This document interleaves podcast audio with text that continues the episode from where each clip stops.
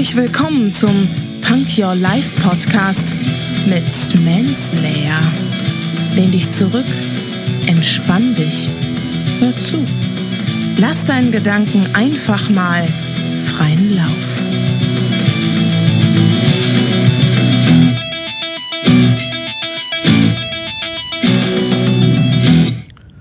Hände hoch, Ohren auf und herzlich willkommen zur zweiten Folge vom Punk Your Life Podcast.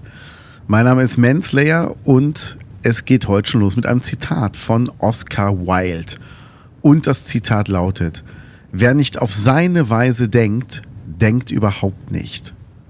Und so ist es auch. Also ich denke, wir sollten alle auf unsere eigene Art und Weise denken. Wir sollten uns alle unsere eigenen Gedanken zu Sachen machen, zu Dingen machen, zu Erlebten machen und ich merke es gerade in der heutigen Zeit immer wieder, dass Leute einfach so Facebook-Denken übernehmen. Das heißt, sie bekommen irgendwas vorgesetzt, glauben es und verteilen es einfach, ohne drüber nachzudenken. Das ist ganz oft so, dass äh, Dinge von der Presse irgendwie breitgetreten werden, die noch nicht mal eine Erwähnung wert werden, weil es einfach nichts anderes zu schreiben gibt. Und gerade in der Tagespresse ist es so, je schlimmer die Schlagzeile ist, desto mehr verkaufst du halt.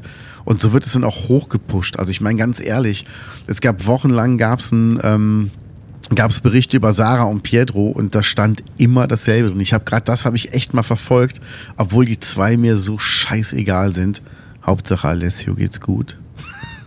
Und ähm, ich habe es ich hab's echt extra absichtlich mal gemacht. Ich habe mir jeden Tag äh, im Kölner Express die Artikel online durchgelesen, weil ich sehe es nicht ein, für so ein scheiß Geld auszugeben. Und ähm, es stand immer dasselbe drin, nämlich nichts. Also die haben sich getrennt. Und die haben gerade Streit. Ja, das kann man sich schon denken, wenn der eine dem anderen fremdgegangen ist, dass der, dem fremdgegangen wurde, darüber äh, nicht gerade das Herz aufgeht. Und da stand aber nichts an Fakten drin. Genauso wie wenn irgendwas auf der Welt passiert, dann ähm, war es vermutlich ein Attentat mit dem und dem Hintergrund. Vermutlich war der Attentäter bla bla bla. Und das wird so oft verwendet und man geht davon aus, dass, ja, das heißt aber gar nichts. Das heißt im Grunde nur, wir haben gar keine Ahnung, was da passiert ist. Aber wir müssen ja irgendwas berichten, also versuchen es so schlimm wie möglich zu machen, damit wir halt auch viel verkaufen. Und das lesen dann Menschen und glauben's.